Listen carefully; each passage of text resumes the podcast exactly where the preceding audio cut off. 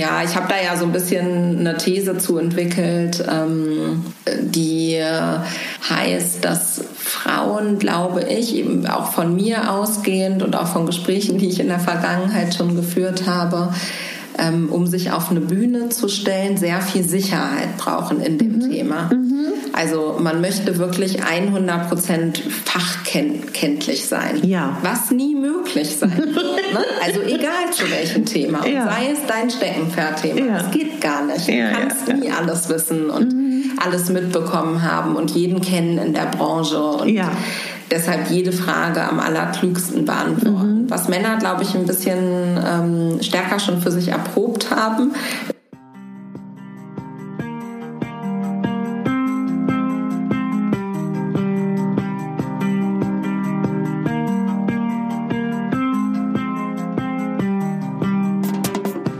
Wie schön, dass du da bist beim Podcast Klartext bei Katharina Pugacelski.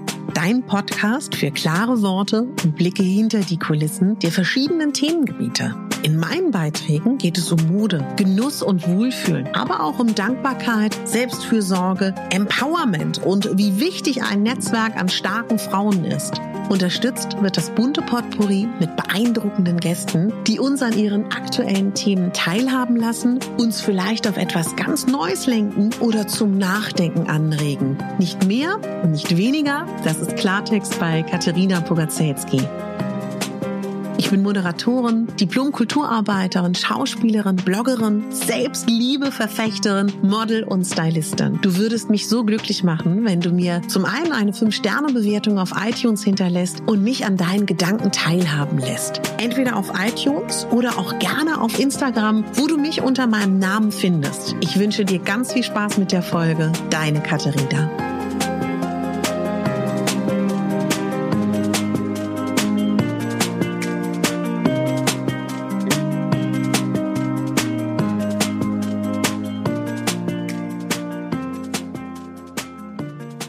Heute möchte ich dir eine der Frauen vorstellen, die in Berlin in den letzten Jahren sehr viel bewegt hat. Und das ist Nora Vanessa Wohlert. Nora Vanessa Wohlert hat zusammen mit Susanne Hoffmann 2014 Edition F gegründet. Was ist Edition F? Edition F ist ein digitales Frauenmagazin, allerdings der etwas anderen Art. Also hier werden fernab der typischen Klischees von Frauenmagazinen Themen beleuchtet, die uns Frauen bewegen. Daneben haben Nora und Susanne und ihr Team ganz viel bewegt in dieser Stadt. Es gab mehrere riesige Events für Frauen, wo Männer aber durchaus nie ausgeschlossen sind. Warum Nora Edition F 2014 gegründet hat, dem gehen wir auf den Grund.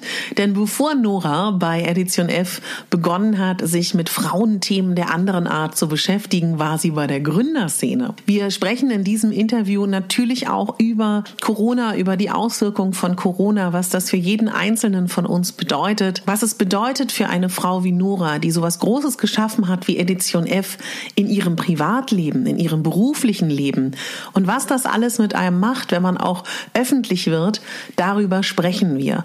Wir sprechen auch über Selbstliebe, wir sprechen auch über Achtsamkeit, wir reden darüber, wie man es schafft, in der heutigen Zeit etwas zu bewegen und gleichzeitig auf sich zu achten. Mir hat dieses Interview ganz viel Freude gemacht. Ich danke dir von Herzen, liebe Nora, und ich wünsche euch ganz viel Spaß mit diesem Interview. Liebe Nora, wir sind bei euch in den Räumen bei Edition F und es ist ein, es ist mein erstes Interview, was ich führen darf nach Corona, wo ich jemanden persönlich sehe. Ich finde es ganz toll, auch ganz aufregend. Ja, schön, dass du da bist. Und ich wollte dir erzählen, meine erste, mein erster Gedanke, wo ich gedacht habe, die Frau muss ich unbedingt interviewen, war tatsächlich, war das jetzt 2019, das letzte Edition F? Event, das war 2019, ne? Ja, dieses Jahr haben wir noch keins gemacht. Genau, es war 2019. Ein, un, also aus meiner Wahrnehmung musst du mal sagen, ein Wahnsinnserfolg. Und wo ich gedacht habe, weil ich habe ganz viele Frauen getroffen, die ich aus den unterschiedlichsten Bereichen meines Lebens kenne, ob das Leute sind, mit denen ich studiert mhm. habe, die ich zehn, zwölf Jahre nicht gesehen habe, wow. Frauen, die ich drei Jahre nicht gesehen habe. Also ich fand das so beeindruckend, wie viele Frauen in diese Stadt gekommen sind, zum Teil ja auch, zu eurem Event. Und ich habe mich gefragt, Hab, wie habt ihr das denn damals erlebt? Das muss für euch ja Wahnsinn gewesen sein. Ne? Ich weiß, ihr habt ja jedes Jahr, aber ich glaube, ihr meintet auch bei dem Event, das war schon mit nochmal ein anderer, eine andere Nummer, ne? Ja, du meinst den Female Future Force Ja. Day, ne, der im Oktober war. Ähm, Ja. Weil wir haben ja zwei relativ große Eventformate.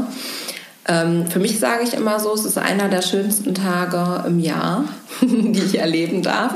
Aber ich erlebe es auch immer ein bisschen wie in so einem Film. Ja. Weil bei uns ist es nicht so wie vielleicht in riesengroßen Unternehmen, dass ich dann da beim Aufbau mal eine Stunde vorbeikomme und dann mich auf alles ganz in Ruhe vorbereiten kann, die Tage davor, auf Moderationen und so weiter und so fort und dann da irgendwie hinkomme und alles sieht schick aus und dann geht's los. Ja.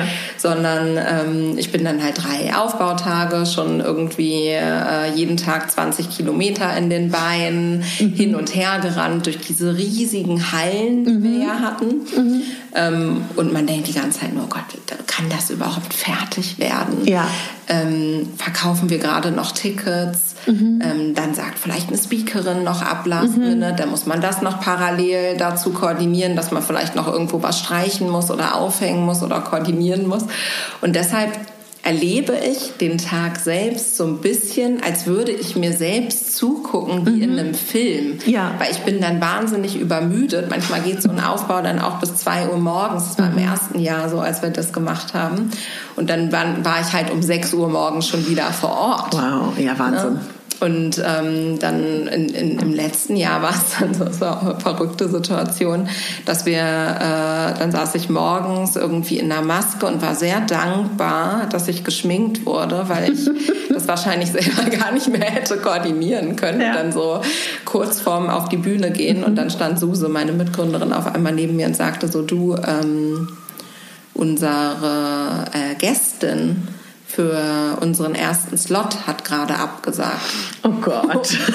Und dann war es halt so äh, 7.30 Uhr, die Türen sollten gleich aufgehen und wir hatten irgendwie morgens Begrüßung, dann eine Keynote und dann noch so eine kleine ähm, Meditationsübung, würde ich sagen. Und dann sollte eben dieser Slot stattfinden. Ähm, wo wir für unseren Podcast, den wir machen, Achterbahn heißt der, das erste Mal einen Gast haben Oh sollten. nein. Ähm, und dann hat dieser Gast abgesagt, weil er einfach, äh, weil sie einfach krank war. Ähm, und dann haben wir halt ganz schnell nochmal umdisponieren, wie machen wir es jetzt Ja. und so nochmal wen Neues ansprechen. Äh, Ja, das ja. ist aber in anderthalb Stunden. ähm. Spontan jemanden aus dem Publikum auf die Bühne holen oder wir machen es wie immer dann nur zu zweit. Mhm. So war es dann auch. Wir hatten dann allerdings auch sehr wenig Zuschauerinnen und Zuschauer, weil äh, die, das Programm auf den anderen Bühnen halt viel spannender war für die Leute, was ja auch cool ist. Ne? Ah. Ja, ja. Ähm, aber das sind halt dann so Last-Minute-Sachen. Und Ja. so richtig, bin ich ganz ehrlich, dass ich eine Entspannung gefühlt habe, war eigentlich nach dem Abschluss Mhm. und als ich dann meinen ersten Drink in der Hand halten konnte und ähm, irgendwie auch gespürt habe, dass es sich nach einem schönen Tag für mich angefühlt hat, Mhm. aber auch für viele andere, die da waren. Aber ist euch das so bewusst, dass ihr so viele Frauen da bei diesen Events auch wirklich aus den verschiedenen Feldern erreicht? Schon, ne?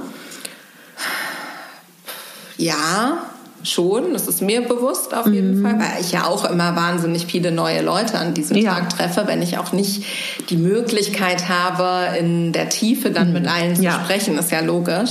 Äh, muss man sich vorstellen, wie so eine Hochzeit mit 4500 Gästen, da geht dann halt nicht so viel Ja. im Detail mit jedem.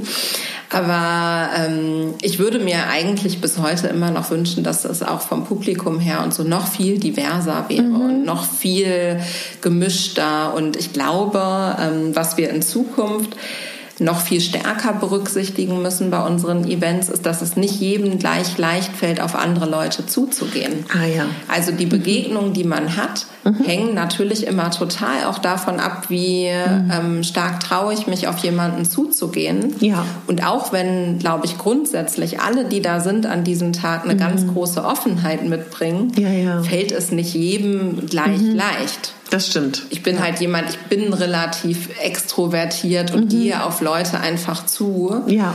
ähm, kenne das aber sogar von mir, dass ich, wenn ich auf ein Event gehe, am liebsten eigentlich schon weiß, dass da ein paar Leute sind, die ich kenne. Ja. Weil dann ja. habe ich so Art Sicherheitsinseln. Mhm. Da weiß ich immer, okay, wenn ich jetzt nicht direkt Anschluss zu jemandem Genau. finde, kann ich mich immer dahin zurückflüchten. Mhm. Und ähm, da braucht man, glaube ich, ein bisschen einen strategischeren Plan, Mhm. wie das Netzwerken für Leute leichter möglich wird, die Ja. Mhm. sich nicht von der vom Naturell her so leicht damit tun. Mhm. Weil ja introvertierte Menschen genauso gerne mit anderen Menschen reden. Total. Aber einfach dieser Schritt dahin schwieriger Ja, fällt. aber ich könnte mir vorstellen, ihr hattet ja auch so separate Workshops, ne, die man buchen konnte. Ja. Bestimmt ist es da viel leichter, Ja. als wenn du nur, also für die Leute, die das jetzt hören, die da noch nie waren, es sind halt Flughafen Tempelhof, es sind Mhm. unglaublich weit und man ist doch erstmal so beeindruckt. Mhm. Das, ich weiß schon, was du meinst, dass man wahrscheinlich dann so von Bühne zu Bühne läuft und sich vielleicht auch verloren fühlt. Genau. Ne? Also ich glaube, so geht es einfach manchen Leuten. Dann hatten wir ja auch Kopfhörer. Also Ja, das das muss man ich sich toll. so vorstellen. Das war auf der einen Seite total schön, weil man dann wirklich auch konzentriert zuhören konnte und dann nicht irgendwie das Ganze drumherum noch so mitbekommen hat, sondern eher so ein bisschen bei sich sein konnte. Ja. Aber natürlich machen so Kopfhörer das auf der anderen Seite noch ein bisschen komplexer, dann miteinander so in den Dialog zu kommen mit der Person, die vielleicht neben mir sitzt. Das oder stimmt. So, ne? Ja. ähm, weil das ist auch für mich immer so ein Trick. Also wenn ich äh, einfach jemanden anzusprechen, der halt eh neben mir sitzt und vielleicht auch alleine ist oder so, ne? zu Ja. Mhm. einer Gruppe zu gehen, die da schon steht. Und sich da so dazu zu stellen, boah, mutig auf jeden Total. Fall. Ne? Also ich finde es wahnsinnig mutig. Ich habe das auch schon gemacht in Mhm. meinem Leben. Aber das sind selbst für mich so Grenzen. Oder gerade wenn man jemanden auch ähm, toll findet. Ja, absolut. Und ähm, da hat jemand gerade gesprochen und man würde Mhm. der Person irgendwie gerne was sagen oder man will vielleicht sogar was von Mhm. der Person.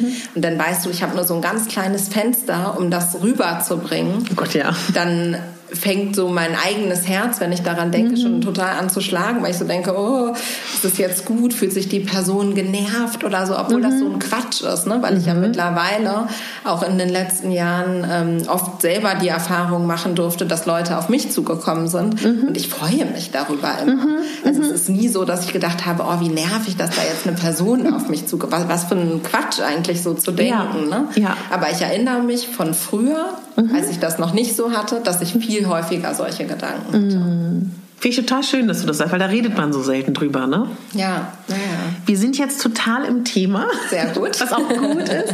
Aber magst du vielleicht erzählen, wie dein Weg war Ja. dorthin, wo du jetzt bist? Oh ja. Der ist natürlich lang, ne? Erst lang, ja. Aber ich äh, erzähle vielleicht nur so die allerwichtigsten Punkte.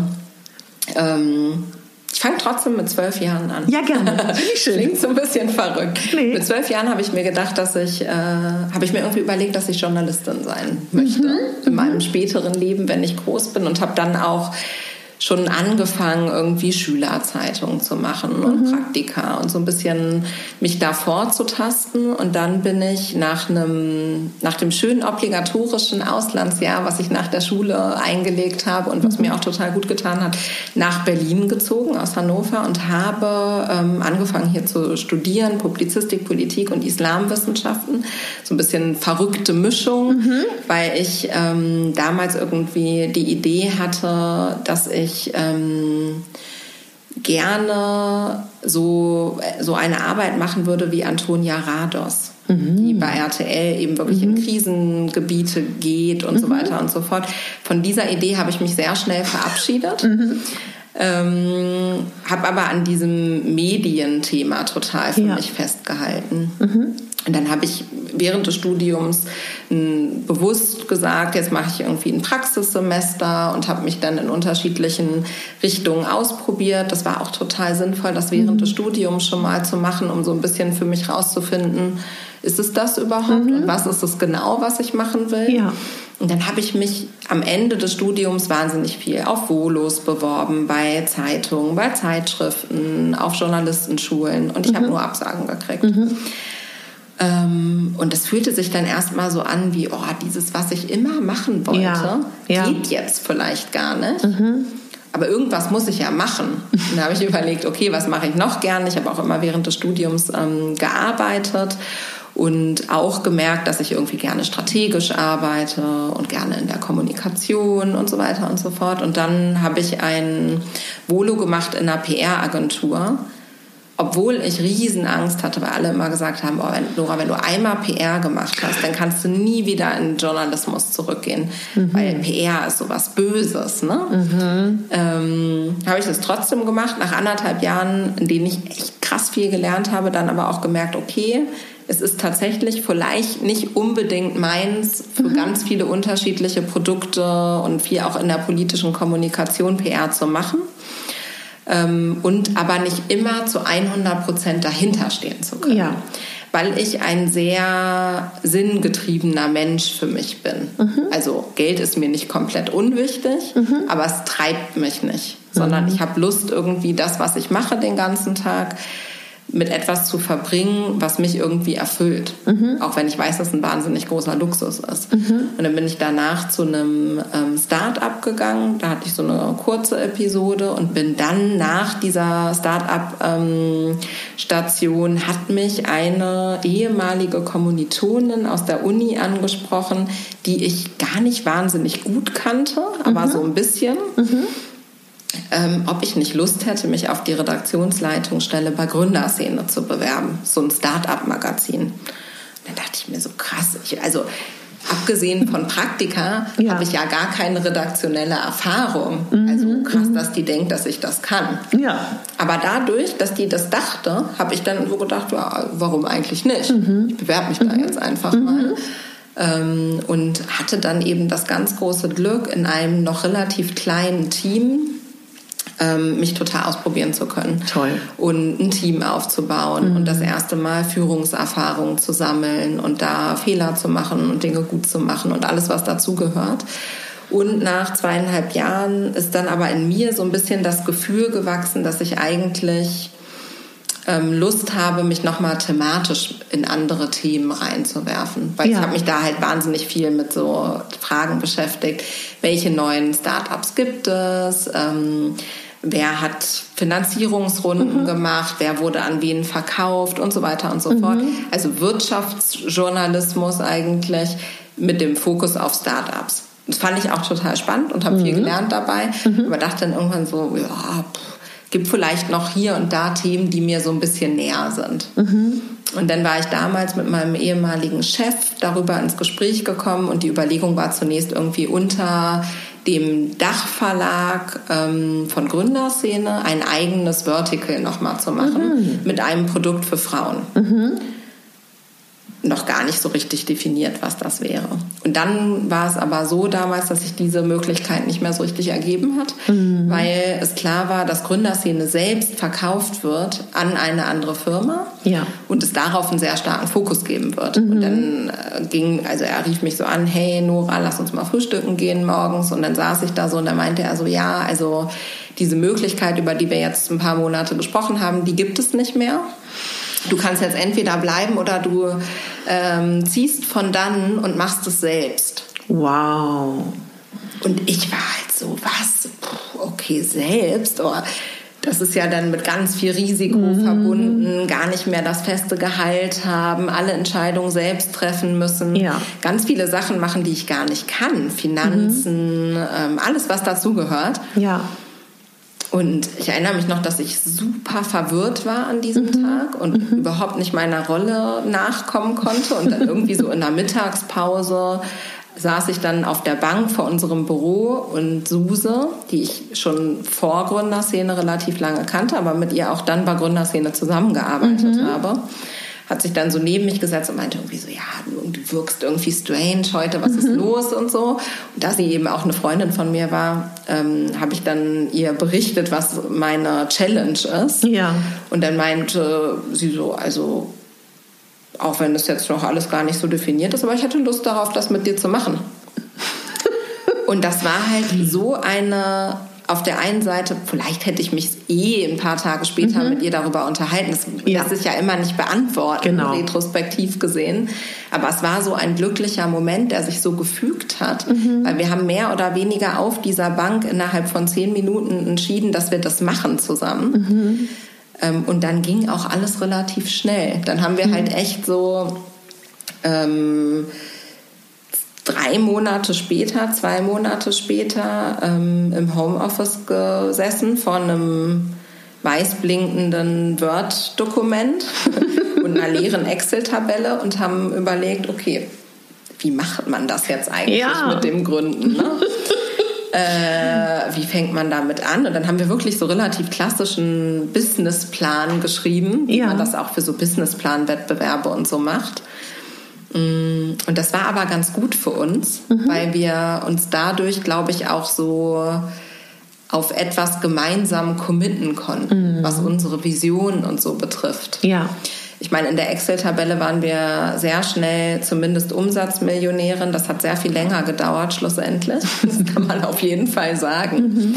Aber ähm, trotzdem sich darüber Gedanken zu machen, was sind so bestimmte Hebel, ja. ähm, wie sehen bestimmte Zahlen aus, wie viel Geld muss man eigentlich verdienen, wenn das Team so und so groß sein muss, wie muss sich mhm. so ein mhm. Team dafür zusammensetzen. Also all solche Fragen sich dann auch selbst zu erarbeiten, aber auch mit ganz viel Hilfe von anderen Gründerinnen und Gründern, mhm. die wir einfach in unserem Netzwerk haben und hatten oder uns dann gesucht haben, war total hilfreich. Mhm. Hat das, funktioniert das leicht, sich so ein Netzwerk zu erarbeiten in der Gründerszene? Es lässt sich für mich, glaube ich, schwerer beantworten, mhm. weil mein Netzwerk natürlich durch meine Arbeit, die ich davor hatte, ja. sehr natürlich entstehen konnte. Verstehe, ja. Aber ich würde schon sagen, ähm, dass es auf jeden Fall die Möglichkeit gibt, über Events mhm. und so weiter und so fort, mhm ähm, sich daran zu tasten. Mhm. Aber es passiert nicht einfach so. Ne? Also ja. ist ja immer, wie es ist. Ne? Also wie entstehen Netzwerke und auch ja. professionelle Netzwerke. Mhm. Das dauert total. Mit der Zeit kommt das einfach. Mhm. Ähm, ich glaube aber, ein guter Ansatzpunkt ist immer, wenn man darüber nachdenkt, möchte ich selber was gründen oder nicht es hat, glaube ich, fast jeder oder jede irgendjemanden in seinem Netzwerk, in seinem Freundesbekanntenkreis, der das vielleicht schon mal gemacht hat. Und mhm. da irgendwie anzufangen und sich dann erstmal mit Leuten darüber zu unterhalten, Dinge zu lesen mhm. ähm, und sich da auch selbst weiterzubilden, ohne dass man dann immer direkt auf jemand Fremden zugeht und mhm. gleich so fragt, oh, wie hast du das, das, das gemacht? Weil äh, die Zeit von den meisten Gründerinnen und Gründern ist eben natürlich auch jetzt nicht riesengroß und ja. wir kriegen alle krass viele Anfragen. Mhm. Ähm, aber sich so mit Leuten zu umgeben, die vielleicht auch gerade an dieser Schwelle Wille sind, selbst was starten zu wollen mhm. und so. Das ist, glaube ich, super hilfreich. Mhm. Und ähm, ist Arbeit, aber ist auf jeden Fall möglich. Mhm. Und als ihr da über diese Excel-Tabelle und ja. dem Word-Dokument gesessen habt, weißt du noch, wie sich das angefühlt hat? Wie, wie, wie waren da so eure Gefühle? Auf der einen Seite super magisch, mhm. weil ich glaube, in so einem Anfang, das äh, finde ich immer, liegt so ganz viel Magie und alles ist möglich und mhm ähm, weiß nicht, wir können die Welt erobern und verändern Gefühle und ja. auf der anderen Seite ganz viel Überforderung, so, oh Gott, mhm. ähm, wie machen wir das, wie äh, funktioniert das, wie funktioniert dieses und so, mhm. ne? ganz viele To-Dos, die man noch nie vorher gemacht hat. Ja. Also beides, beide diese Gefühlswelten habe ich da irgendwie empfunden. Und dann ging es los. Ja, und dann ging es los, genau. Und dann war eben auch sehr klar, also Unsere Grundidee von Edition F war und ist eigentlich bis heute immer noch, dass wir gesehen haben, dass es in der Medienwelt einfach eine riesengroße Lücke gab. Mhm. Auf der einen Seite relativ klassische Frauenmedien, die ich auch gerne konsumiere und durchblättere und so, mhm. aber die mich intellektuell immer wenig herausgefordert mhm. haben mit irgendwie Bezie relativ flachen Beziehungstipps oft, Mode, Beauty, Diättipps und so weiter und so mhm. fort. Das hat mich irgendwie nicht befriedigt, weil ich äh, so empfunden habe, die Frau von heute ist irgendwie eine andere, ja. wenn ich so von ja. mir ausgegangen bin und von allen Frauen, die ich so kenne. Mhm. Und auf der anderen Seite eben der klassischen Wirtschaftsmedien, die auch so super stereotyp funktionieren. Ne? Also ja. meistens ein Mann auf dem äh, Cover, dann meistens auch noch ein weißer Mann mit einem grauen Anzug und ja. Es ist auch irgendwie so erwartbar und so wenig habe ich mich selbst davon angesprochen gefühlt, dass wir einfach gesagt haben, es gibt so viele tolle Frauen da draußen und die brauchen eine Bühne. Ja. Und wir wollten diese Bühne irgendwie mhm. mithelfen zu bereiten. Mhm. Schön. Ja. Genau, und so ist dann eben das Magazin entstanden und daraus dann aber eben auch der Bereich Event, der einfach total mhm. wichtig ist und der ähm, für mich auch bis heute so mit den schönsten Erlebnissen auf jeden Fall immer noch verbunden ist, weil in der mhm. digitalen Welt ist vieles immer so abstrakt. Ja. es ändert sich viel, wenn man sich dann mhm. auf einmal live sieht und ähm, ja, und diese ganz persönliche Begegnung mhm. hat. Es macht einfach einen Unterschied. Hast du das Gefühl, dass das leicht war, diese Eventbranche da zu erobern? Oder war das schon schwierig am Anfang? Habt ihr euch da ein professionelles Team noch geholt, irgendwie eine Eventagentur? Oder habt ihr das wirklich? Wir haben alles selbst gemacht. Oh, wow. Nicht alles. Also mhm. zum Beispiel jetzt bei unserer großen Konferenz, da hatten wir dann schon eine Agentur, die die Produktion unterstützt mhm. hat, weil mhm. da gehören dann auch eine Sicherheitsplanung ja. dazu und all sowas. Das können wir nicht.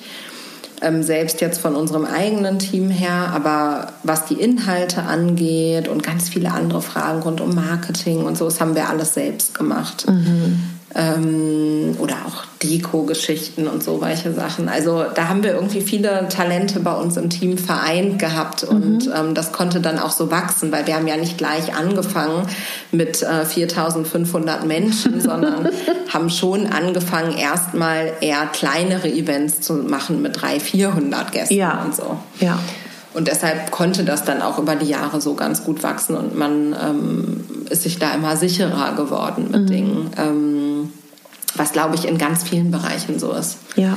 Dass man da sich so annähert. Aber ist das leichter anzukommen? Also es klingt immer alles so toll, aber es ist ja jetzt auch nicht so, Mm, das erste Jahr haben wir ungefähr plus minus null gemacht mit mhm. der Konferenz mhm. und im zweiten Jahr hatten wir einen kleinen Gewinn. Ja. Aber auch kein, äh, mhm. wo ich jetzt sagen würde, oh, es ist alles voll leicht und wir sind da ja. mega drin angekommen und ähm, das war richtig harte Arbeit. Mhm. Also das ist schon ähm, nicht nur die drei Tage vorm Event, sondern echt, das ist so ein Jahr Arbeit, mhm. so ein Event.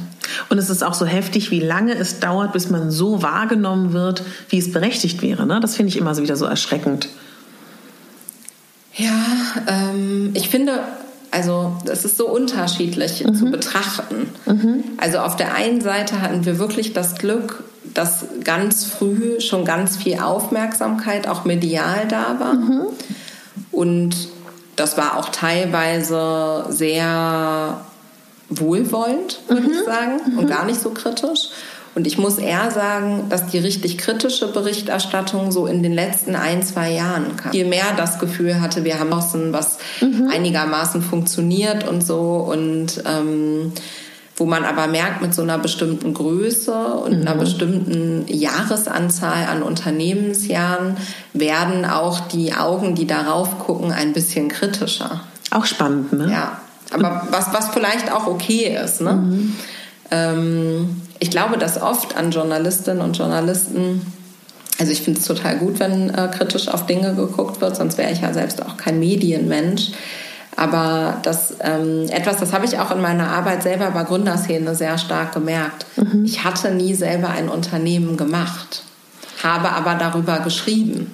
Ah ich habe heute eine ganz andere Perspektive auf meine Arbeit von damals. Mhm. Ich hätte mhm. viel, viele andere Fragen gestellt und viele Sachen anders verstehen können. Mhm. Das ist jetzt gar kein Vorwurf. Ne? Also ja, ja. kann man ja als Journalist nicht jeden Beruf, über den man vielleicht mal schreibt, selber vorher ja. äh, ausge, ausgeführt haben. Aber es ist auf jeden Fall etwas, was mir aufgefallen ist. Mhm. Ähm, ja. Wie geht man, also wie seid ihr damit umgegangen, wenn man kritisiert wird für Sachen, wo du auch bestimmt sagst, nicht gerechtfertigt oder du es ganz anders siehst? Hm, manchmal haben wir es dann einfach über unsere Kanäle nochmal selbst beschrieben. Mhm. Also vielleicht ist auch dieser Achterbahn-Podcast, den wir machen, so ein bisschen so ein selbstheilender Podcast, weil wir da eben sehr offen, glaube ich, über viele Höhen und Tiefen so sprechen, mhm. wie wir eben ähm, auch auf unternehmerischer Seite durch, durchgelebt haben oder immer noch durchleben. Ähm, und auf der anderen Seite habe ich mich schon manchmal auch geärgert und wahrscheinlich auch zu viel geärgert und so und dem dann eigentlich eine viel größere Aufmerksamkeit gegeben, als es unbedingt hätte sein müssen. Mhm. Aber es ärgert einen dann manchmal einfach, ne? wenn man klar. so das Gefühl hat, das ist so falsch. Also da gab es dann irgendwie auch mal einen Artikel, da stand so drin, ja, ähm, kurz vor der Insolvenz und so. Und das war halt in einer Phase, in der wir eigentlich uns schon viel stärker wieder erholt hatten. Und, ja. und das nervt dann. Natürlich. Ne? Weil man irgendwann auch so will, dass es vorbei ist, dieses Thema, und dass, man, ja. dass das auch gesehen wird und auch anerkannt mhm. wird, dass es eigentlich ähm, zum Unternehmertum eben auch dazugehört, schwere Entscheidungen zu treffen. Mhm. Mhm. Ähm, aber dass auch anerkannt wird, dass wenn man das gemacht hat und es sich wieder nach oben entwickelt, ja. dass es die richtigen Entscheidungen waren. Mhm. Denn man trifft auch viele falsche Entscheidungen. Ja. Das ist einfach so. Aber findest du allgemein noch, dass in unserer Gesellschaft oder beziehungsweise in der Wahrnehmung von der Presse da auch ungern einfach gelobt wird für solche Sachen? Oder dass wenig Anerkennung auch stattfindet dafür, dass man nicht aufgibt, sondern sagt, wir gehen weiter oder wir suchen andere Wege, weil ohne dass ich da in, mich da wirklich auskenne, nehme ich das oft so wahr, dass selten gesagt wird, guck mal, wie toll, die rappeln sich auf oder die formieren sich anders und sie sagen eben nicht, wir lassen es. Und das finde ich ist ja eine Wahnsinnsstärke.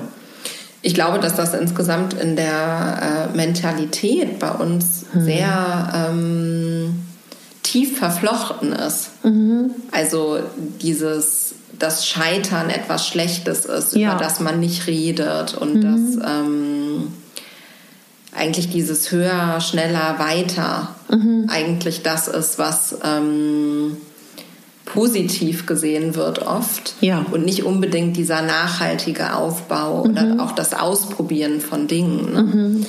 Ähm, ja, das glaube ich führt auch dazu, dass viele Leute Angst davor haben, selber zu gründen. Mhm. Weil, ähm, also in den USA ist das sehr anders beispielsweise. Mhm. Ne? Also mhm. viele, ich weiß nicht mehr, woher das ähm, Zitat stammt, aber es gibt so ein Zitat, was ähm, in so eine Richtung geht wie, also eigentlich muss man achtmal gründen, um einmal erfolgreich zu sein. Mhm, toll. Wenn man ja. das in Deutschland sagen würde, dann würde jeder so sagen, okay, sorry, also na, spätestens am dritten Anlauf hätte ich mal gemerkt, dass es nichts für mich ist oder so. Ne? Mhm. Aber ähm, genauso ist es eben auch von den Zahlen her. Also jede, ich glaube, nur jede siebte oder achte Gründung übersteht die ersten fünf Jahre. Und das sind so ja. Sachen, da redet man gar nicht mhm. drüber. Mhm. Was auch vielleicht gut ist, weil ich bin auch mit einer viel größeren Naivität in die Gründung reingegangen und dachte ja. irgendwie, ja, das funktioniert schon. Auf der anderen Seite, obwohl es stimmt nicht richtig. Ich hatte schon auch große Angst, mhm. vor allem vor diesem Scheitern. Ja. Ja. Das schwingt irgendwie mit, aber es ist eigentlich schade. Super schade. Aber ich finde gleichzeitig, und das musst du auch mal sagen, wie du es wahrnimmst, ich kann es jetzt nicht benennen, ist es ein Jahr, ist es ein halbes, vielleicht auch durch Corona, ist eine ganz andere Bereitschaft oder auch so eine Sehnsucht, dass ich das Gefühl habe, dass viele von uns das schätzen, Ehrlichkeit irgendwie so auch in Unternehmen wahrzunehmen und mehr interessiert sind an den Persönlichkeiten hinter den Unternehmen und das auch wertschätzen. Aber vielleicht ist das nur auch in meiner kleinen Bubble, dass ich das so wahrnehme. Nee, ich glaube, die Wertschätzung dafür war schon immer da. Mhm, mh. Nur wenn man sich klassischerweise Interviews und so anhört, mhm. dann sind das eben ganz oft PR-Interviews, die halt mhm. einfach sehr vorsichtig agieren, was ich auch ja. nachvollziehen kann, weil natürlich ähm, das viele Implikationen auch auf dein Unternehmen haben kann, wenn du bestimmte Fehler eingestehst, wenn mhm. du ähm, Rückschläge eingestehst mhm. und so weiter und so fort. Das macht auch was mit deinem Team, das macht was mit mhm. künftigen Bewerberinnen und Bewerbern, das macht was mit möglichen Partnern und so weiter ja. und so fort. Also mhm. das ähm, ist auch nichts, was man einfach leichtfertig machen sollte. Mhm. Insofern ist es total verständlich, dass viele Unternehmerinnen und Unternehmer eher dazu übergehen, so zu tun, als wäre immer alles gut. Mhm. Es ist total nachvollziehbar, ja. dass jetzt ähm, bei uns die Leserinnen und Leser oder Kundinnen und Kunden das eigentlich als positiv erleben, wenn es auch ein Eingeständnis gibt von Fehlern oder beschrieben wird, dass nicht immer alles so einfach ist, wie es dann scheint, ja. ähm, war, glaube ich, schon immer da. Mhm. Aber es ist, glaube ich, dieser Sorge davor, welche Konsequenzen es haben kann. Mhm. Mhm. Man sich das so klassischerweise anschaut, ob das nun Frauennetzwerke sind oder Female Empowerment Projekte, mhm. bei euch gab es auch immer schon bewusst Männer, oder? Also, weil das ist mir positiv aufgefallen. Ja, sogar zu wenig, finde ich eigentlich. Ne? Also, ähm, ich, also den Feminismus, den ich als Feminismus für mich verstehe, ist eben einer, der absolut sagt, wir müssen gemeinsam als Gesellschaft an Veränderungen mhm. arbeiten. Mhm. Und da müssen Männer unbedingt Teil von sein. Und es bringt nichts aneinander vorbeizureden. Deshalb ärgere ich mich manchmal eigentlich sogar, mhm. dass die vielen tollen Inhalte, die wir mhm. machen, sowohl im Bereich Online-Magazin, aber auch bei unseren Events dann eben doch überwiegend von Frauen gelesen und konsumiert mhm. werden. Ja. Weil eigentlich müssen wir miteinander über vieles reden und mhm. nachdenken, um da auch Dinge zu verschieben. Mhm. Ähm, und jetzt ist es sehr oft so, ich erinnere das noch aus, der, aus dem Job eben, den ich davor hatte, da war ich oft auf ähm, Gründerkonferenzen und so und da waren dann irgendwie 90 Prozent Männer mhm. und bei uns sind 90 Prozent Frauen und manchmal denke ich mir so, am besten wäre es von den Ergebnissen und vom Dialog her, wenn man beides zusammenstecken ja. würde. Denn ähm, es gibt ja wahnsinnig viele Ideen in ganz vielen unterschiedlichen Menschen. Ne? Also mhm. sei es, äh, und da ist ja auch Geschlecht nur eine Dimension von. Ne? Also da gehört irgendwie unbedingt ähm, die Herkunft dazu, da gehört irgendwie ähm, das Alter dazu, mhm. dazu gehört, ob man alleinerziehend ist mhm. oder nicht, ob man überhaupt Familie hat. Da gibt es so viele Dimensionen von ähm, die in unserer Gesellschaft drinstecken ja. und die alle gebraucht werden. Mhm. Deshalb hatte ich auch vorhin mal gesagt, mir ist es eigentlich gar nicht divers genug. Ne? Mhm, also mhm. auch wenn es so scheint, da sind viele unterschiedliche Frauen, klar, und jeder ist individuell, absolut. Aber am Ende ist es natürlich doch irgendwie eine, eine Blase. Mhm. Kannst du beschreiben, gab es mal Reaktionen, wo Männer überrascht waren, dass du sie dann auch ganz klar da haben möchtest bei irgendeinem Event? Oder ist es für die immer ganz selbstverständlich? Und gab es auch Situationen, wo Frauen überrascht waren?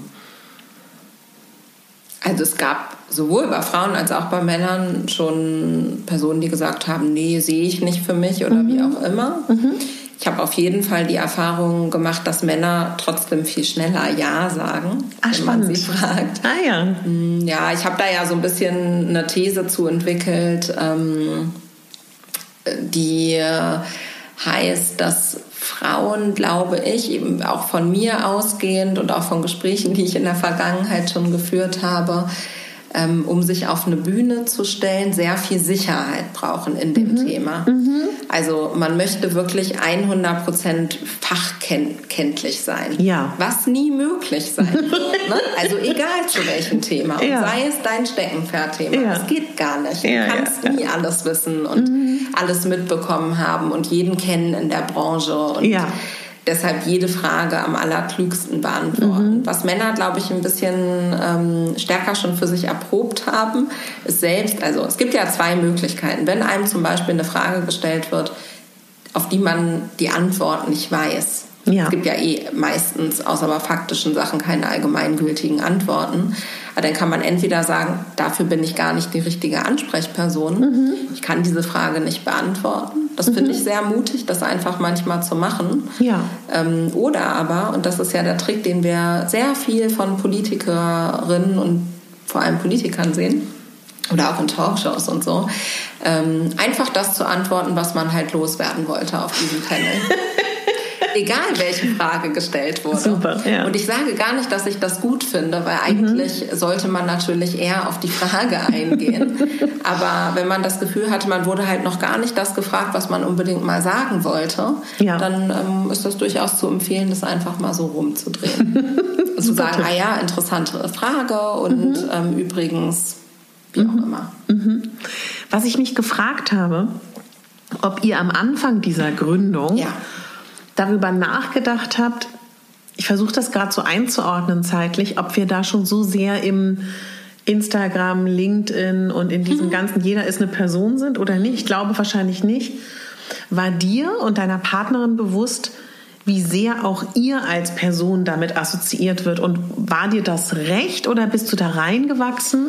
Weil es ist ja immer auch, oder mhm. wenn ich mich jetzt mit Leuten unterhalte, dass mir viele sagen, dass sie eigentlich immer auch neben dieser Brand oder neben der Firma oder neben der Zeitung auch immer privat, sei es mit einem eigenen Instagram-Account oder sei es mit irgendeiner eigenen Präsenz, auch in die Öffentlichkeit müssen. Mhm. Hast du da eine Haltung zu? Findest du das gut?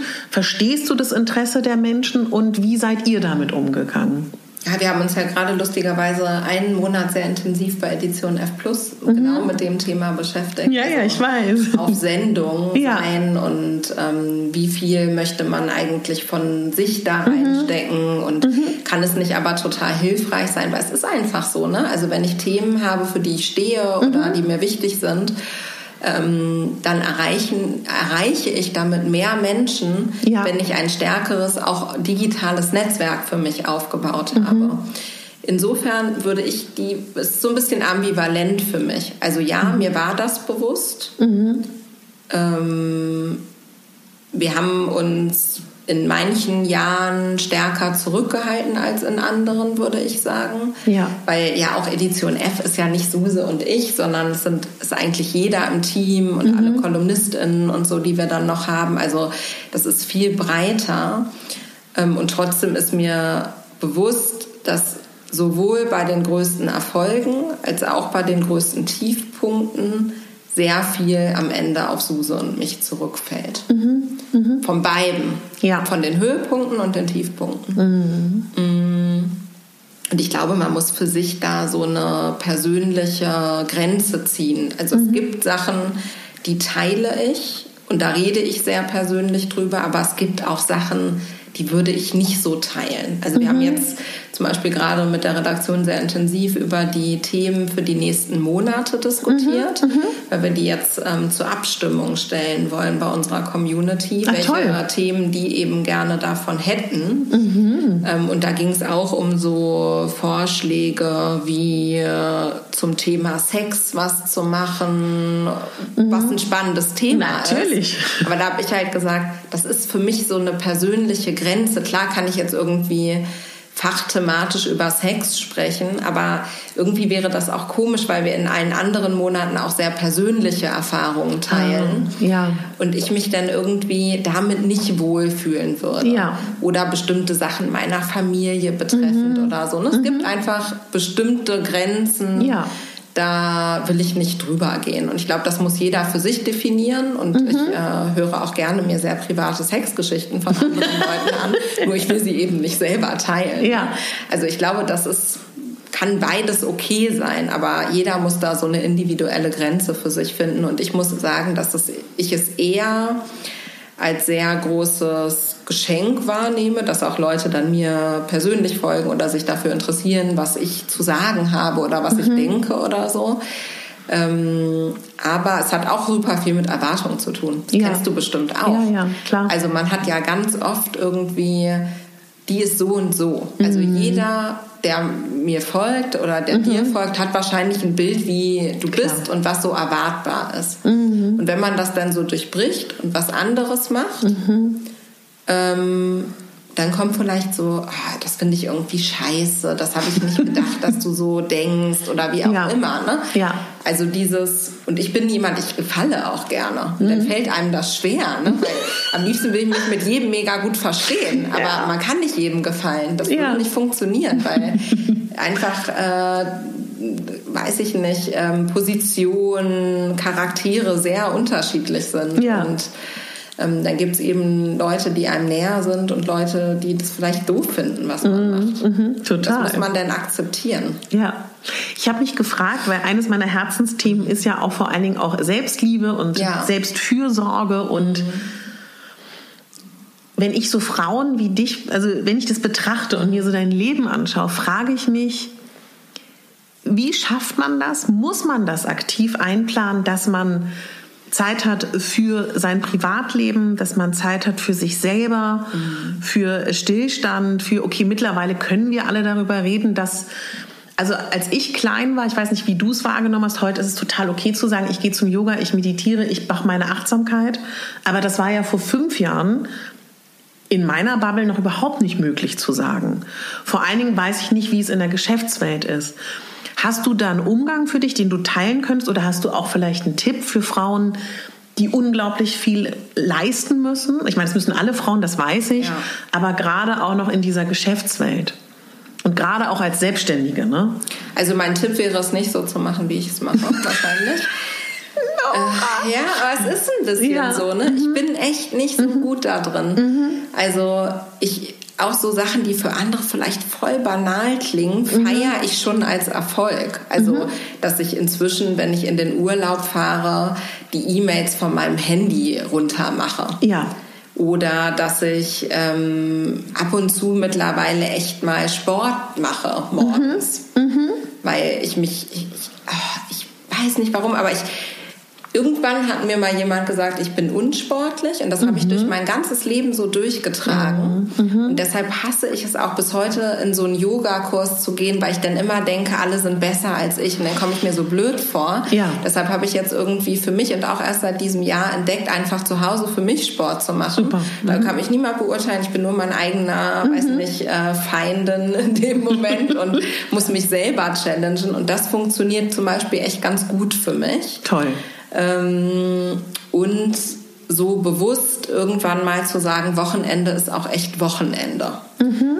Weil das war es nicht immer. Mhm. Und das ist es jetzt auch noch nicht immer, aber ja. ähm, es ist es auf jeden Fall mehr als am Anfang, als mhm. wir gestartet haben ähm, weil auch Suse und ich mittlerweile einfach irgendwie Family haben. Mhm. Sehr unterschiedliche äh, Familien zwar, weil sie hat ein kleines Kind und ich mhm. bin äh, Bonusmama von einer 16-Jährigen. Mhm.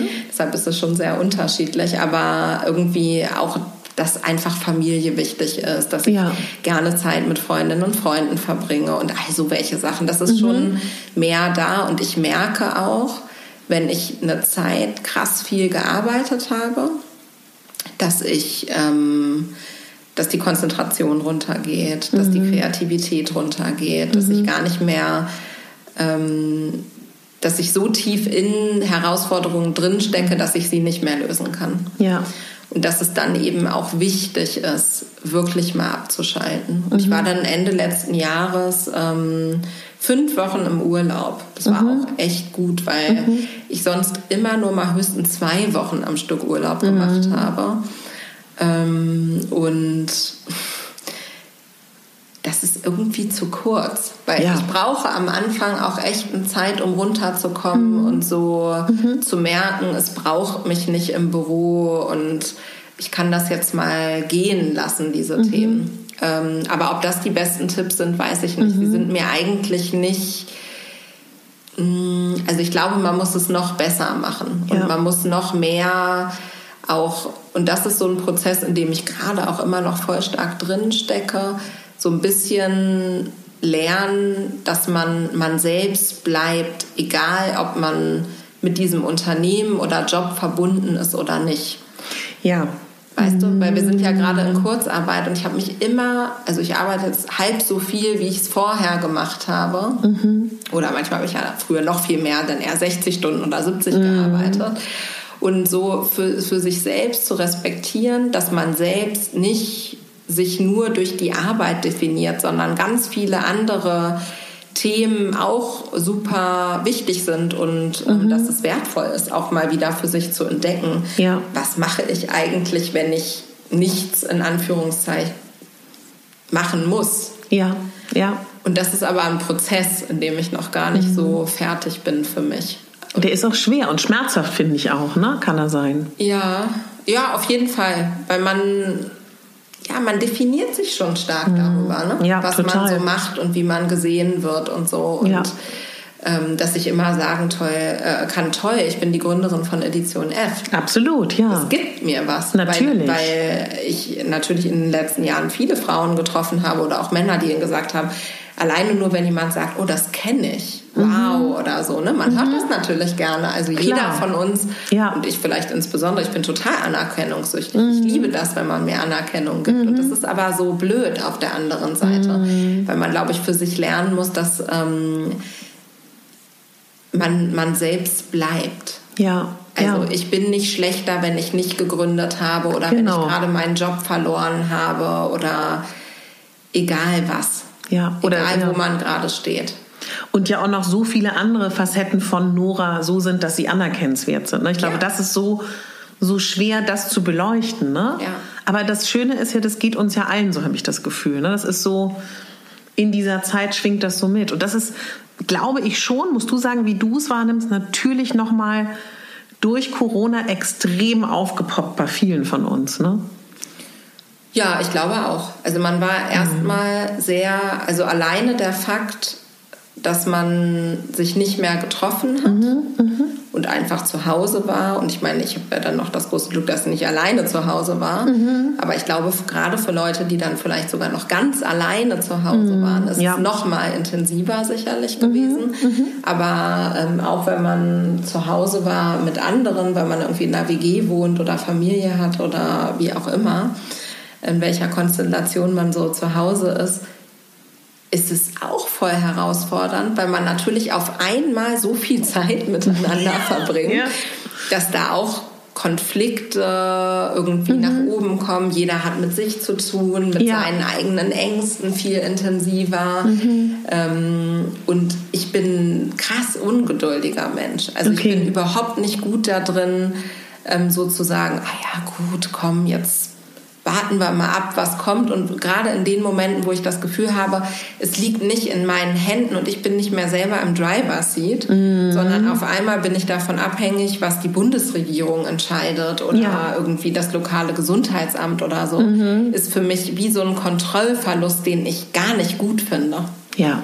Und ich glaube, das ging sehr vielen Leuten so, Ja. dass man irgendwie das Gefühl hatte, man ähm, in normalen, weiß nicht, normalerweise hat man gesagt, nächste Woche mache ich das und das. Und da wird die Welt wahrscheinlich ungefähr so aussehen wie heute. Ja. Und es war so eine Zeit, oder ist es vielleicht auch immer noch für mich so, wo ich nicht sagen kann, was, wie die nächste Woche unsere Welt aussieht. Und das finde ich sehr intensiv. Und versuche für mich so die positiven Elemente daraus zu ziehen. Weil Ja. ich glaube schon, dass ähm, auf der einen Seite dieses Zurückgeworfensein auf sich selbst und das so stark im Kollektiv ähm, und auch die aktuellen gesellschaftlichen Entwicklungen ähm, und Black Lives Matter und so weiter und so fort einem schon zeigen, in welcher privilegierten eigenen Situation man ist und wie dankbar man auch für vieles einfach sein sollte. Gesund zu sein, Leute zu haben, denen man wichtig ist. Ähm, dann irgendwie vielleicht sogar noch einen Job, der einem echt Spaß macht. Zumindest Geld, dass man irgendwie sich was Gutes kochen kann. Also so ganz simple Sachen, Ja. die ich nicht mehr in ausreichender Form gewertschätzt habe. Also wie schnell habe ich auf einmal gemerkt, für mich war, glaube ich, mit das Krasseste, weil das ist so ein, wenn ich nicht mehr weiter weiß, dann wechsle ich so den Ort. Aber das heißt nicht, dass ich jetzt von Büro nach Hause gehe, Ja. sondern dann versuche ich eher noch mal so ein bisschen weiter weg zu sein, am Meer oder so. Ne? Und diese Phase, wo man auch wusste, ich egal wo ich hingehe, das Thema bleibt immer das gleiche und ich kann auch gar nicht so weit weg von da, wo ich jetzt bin, Ja.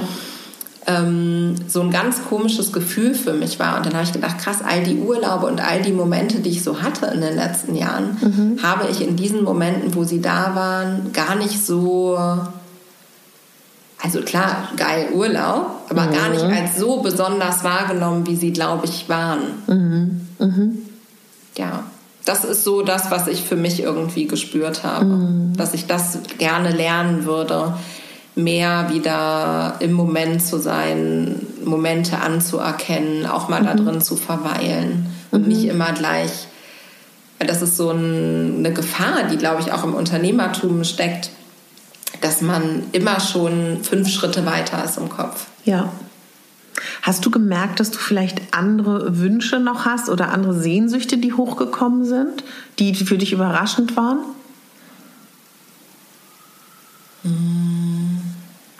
Ich glaube, ich habe schon das Glück, dass ich natürlich irgendwie mit dem, was ich mache, auch mich sehr intensiv mit den Inhalten beschäftigen kann, die mir Spaß machen. Jetzt äh, trifft das nicht auf alles gleich zu, ne? weil man hat natürlich auch immer wieder, was weiß ich, herausfordernde ähm, Mitarbeiterinnen und Mitarbeitergespräche oder strategische Entscheidungen zu Ja, treffen und so, klar. ne? oder Finanzthemen und so. Das ist jetzt nicht mein Lieblingsfeld auf jeden Fall.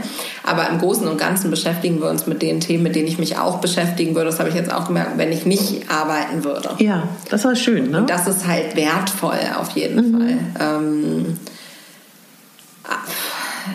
ja, ich glaube, meine Sehnsucht ist noch ein bisschen größer geworden, vielleicht auch in Zukunft einfach mal um, weiß ich nicht, 14 Uhr zu sagen, ich gehe jetzt. ja, ja. So. Sehr banal, aber das hätte ich mir irgendwie nicht erlaubt. Also ich hatte manchmal, auch wenn das weiß ich, ich hatte dann irgendwie Maniküre-Termin und da ging der nur um 17 Uhr. Ja. Dann habe ich mich fast gefühlt, als müsste ich bei meinem Team mich entschuldigen, was ich total blöd finde, weil das ja dann auch suggeriert, dass es mein Team auch so machen muss. Stimmt. Und Ja. das ist eigentlich scheiße, weil ich eigentlich ein, oder wir eigentlich eine Unternehmenskultur aufbauen wollen, in der es halt okay ist, dass man nicht sagen muss, wenn man dann irgendwie ein oder zweimal, das kann jetzt nicht wöchentlich stattfinden, aber ein oder zweimal im Jahr einen Kater hat, weil äh, man irgendwie noch einen lustigen Abend mit einer Freundin hatte oder so, ähm, sagen muss, man ist krank oder sich ins Büro schleppt und dann da sitzt, aber eigentlich gar nichts macht.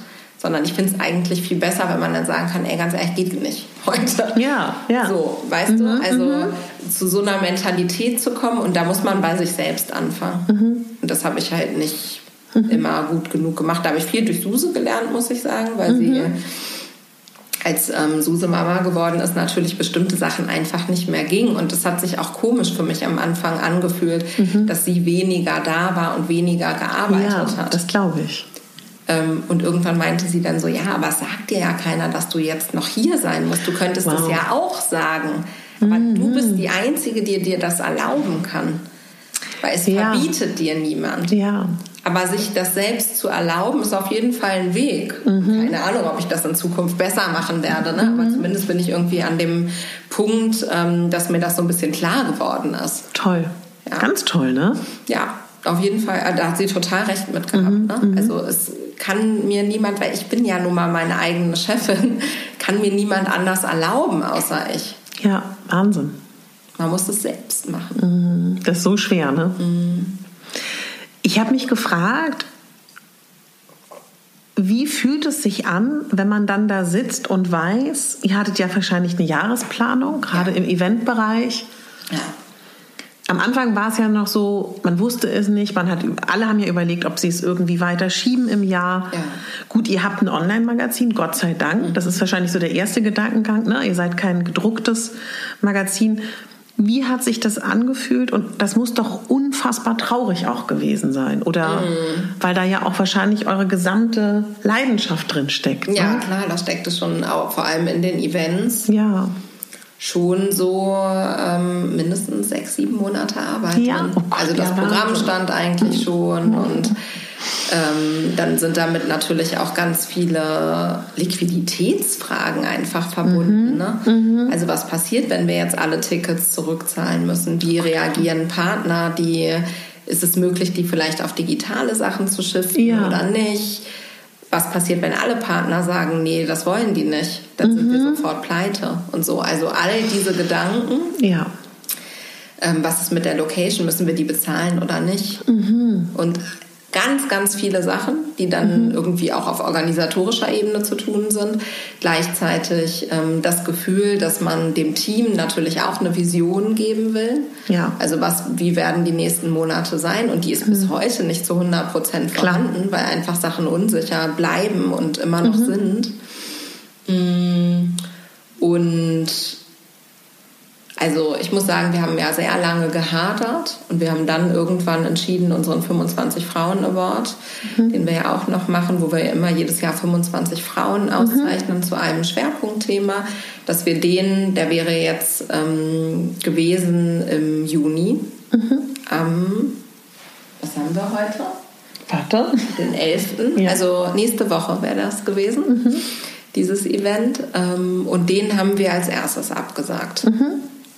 Ähm, da waren auch schon die Einladungen versendet worden und so. Ne? Also Ja, mhm. dann halt wieder allen schreiben, nee, doch nicht und so mhm. aufgrund der aktuellen Situation mit den Partnern ins Gespräch ja. gehen, auch da mit der Location, mit Catering absagen, wo ja auch überall Menschen ja, ja. dranhängen und so, ne? Und wo man weiß, ey, scheiße. Und ehrlich gesagt ist mir auch deshalb so ein wichtiger Tag ist, weil da halt einfach die Frauen auf die Bühne kommen, die diese Bühne brauchen, verdient haben und die, die mhm die ich dann ja auch oft zum ersten Mal in Live kennenlernen kann. Ja. Und ähm, was ich einfach super wichtig finde. Also nicht, dass ich die live kennenlerne, sondern dass sie diese Bühne bekommen. Mhm. Ähm, und dann eben auch die ganze Arbeit, die das Team da schon reingesteckt hat. Mhm. Ähm, und was einfach wehtut. Ne? Krass, ich habe jetzt irgendwie da monatelang auf so einem Thema gearbeitet und mhm. alles ist kurz, es war fertig im Endeffekt. Ne? Es war nicht mehr viel zu tun. Und dann sagen zu müssen, geht nicht. Ähm, und dann hatte ich aber relativ schnell das Gefühl, es die richtige Entscheidung war. Und mit dem Female Future First Day, der hätte ja am äh, 10.10. 10. stattfinden sollen dieses Jahr. Mhm und da war am Anfang unsere Hoffnung echt noch groß. Und dann haben wir angefangen, mit ganz vielen anderen Eventveranstalterinnen und Veranstaltern zu sprechen und immer zu überlegen und so. Und mhm. wie macht ihr das jetzt? Und ja. ähm, dann haben wir aber sehr schnell natürlich auch gemerkt, wir haben plötzlich die ersten Monate lief super mit dem Ticket-Sale. Wir hatten irgendwie 25 Prozent mehr Tickets verkauft Toll. als im Vorjahr zum gleichen Zeitpunkt und so. Und auf einmal haben wir aber keine Tickets mehr verkauft. Ach, Drei, vier pro ah. Woche vielleicht. Das heißt, die Leute haben reagiert. Die Leute haben reagiert. Und alle Partner, mit denen wir kurz vorm Closing waren und so, ja. haben auf einmal gesagt, also das ist jetzt bei uns alles on hold für Events und so. Und ich sehe eben, okay, aber um dieses Event zu realisieren, habe ich alleine an externen Kosten über ja. 500.000 Euro und habe dann aber auch natürlich, weil viele, viele, viele Leute im Team darauf arbeiten, auch noch ganz viele interne Kosten, die darauf laufen. Mhm. Und dann war ganz lange diese Abwägungszeit. Ähm, und irgendwann hatten wir es dann für uns entschieden und haben dann angefangen, allen Partnern erstmal Bescheid zu geben, allen Dienstleistern ähm, und dann den Ticketkäuferinnen und Käufern. Und genau, die haben jetzt auch ihr Geld zurückerstattet bekommen und so. Und ähm, dann aber der Moment, als wir es so öffentlich gemacht haben, ja. war, da musste ich auf einmal weinen. Ja, na klar. war ganz komisch. Ja. Weil auch dieser Tag einfach so ein besonderer Tag mhm. für mich ist und auch ja. ganze Arbeit und so. Und natürlich, weil bei uns eben 60 Prozent unserer Einnahmen mit Event verbunden sind. Natürlich. Ich auch wusste, oh Gott, ja. es gibt jetzt kein anderes Modell, was uns die Möglichkeit verschafft, diese Einnahmen auszugleichen. Mhm. Weil auch im Bereich Werbung ist alles weggebrochen. Mhm. Alle Kampagnen für dann ähm, März, April, Mai, es wurde fast alles abgesagt. Und jetzt fängt es langsam wieder an. Ne? Mhm. Also jetzt spürt man aber auch lange noch nicht auf dem Niveau, wo es vorher war. Mhm. Und das ist natürlich, klar, es gibt gute Instrumente in Form von Kurzarbeit und so, aber wie lange, also die Frage, die ich mir immer stelle, wie lange kann ein Team sowas auch aushalten? Mhm. In Kurzarbeit mhm. zu sein, nicht genau zu wissen, wie es weitergeht. Ja. Und jetzt wissen wir ja immer noch nicht, ich meine, ich hoffe es sehr, aber niemand weiß, finden nächstes Jahr wieder Events statt. Richtig, ja. Ähm, ab wann ist das wieder machbar? Mhm. Müssen wir warten, bis es den Impfstoff gibt oder gibt es jetzt wirklich keine zweite Welle? Ja. Es gibt ja auch immer noch Events, die noch nicht abgesagt wurden ja, Wahnsinn, dieses ne? Jahr. Ne? Mhm. Ähm, also wir haben dann wirklich abgesagt, als auch klar war, weil wir hatten dieses Jahr, also insgesamt mit Personal und Gästen und so, wären wir über diese 5000er Grenze gekommen. Ja. Ähm, und hätten das eigentlich auch müssen mhm. aus finanziellen Gründen, damit mhm. es sich rechnen kann. Mhm. Und als klar war, weil ähm, der Senat in Berlin dann eben auch kommuniziert hatte und so, dass ähm, es bis ähm, Ende Oktober keine Events in dieser Größe geben darf, ja. war eben auch einfach klar, okay, dann geht es auch einfach nicht. Mhm. Und ich muss sagen, ich war wahnsinnig traurig. Und mhm. manchmal denke ich mir jetzt immer noch, vielleicht hätten wir es doch machen können.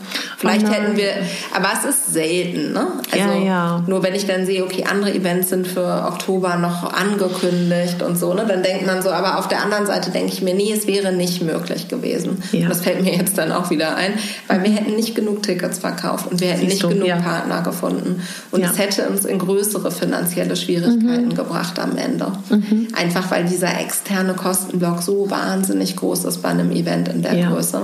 Ja. Ja, und dann ist ehrlich gesagt äh, die Antwort auch schon gefunden. Deshalb war es die richtige Entscheidung. Und zwar hat sich dann eigentlich gut angefühlt, nicht weiter das so halbgar planen zu müssen mm. und ähm, da irgendwie entschieden zu sein. Aber es ist wahnsinnig schwer gewesen. Ja. Ja. Wusstest du da schon, was ihr jetzt Tolles macht oder wusstest du das zu dem Zeitpunkt noch nicht? Was meinst du damit? Na, mit eurem tollen neuen Modell. Mit Edition F ja. doch, das wussten wir schon, weil ähm, okay. ähm, das hatten wir verrückterweise auch schon vor Corona geplant. Ach, wie toll. Also es ist gar nicht ein Produkt gewesen, was ähm, durch Corona entstanden ist. Ach, siehst du, das dachte ich dann, entschuldige. Nee, nee, nee, das ähm, hat auch durchaus, glaube ich, dann diese Wirkung nach mhm. außen einfach gehabt. Was ja auch nicht schlimm ist, ne? Was überhaupt nicht schlimm ist. Also ich hätte mir gewünscht, wir wären in dieser Zeit so kreativ gewesen, sowas innerhalb von zwei Wochen aus dem Boden zu stampfen. Aber ja gut, also wenn man uns das zutraut, finde ich das erstmal super. Ja.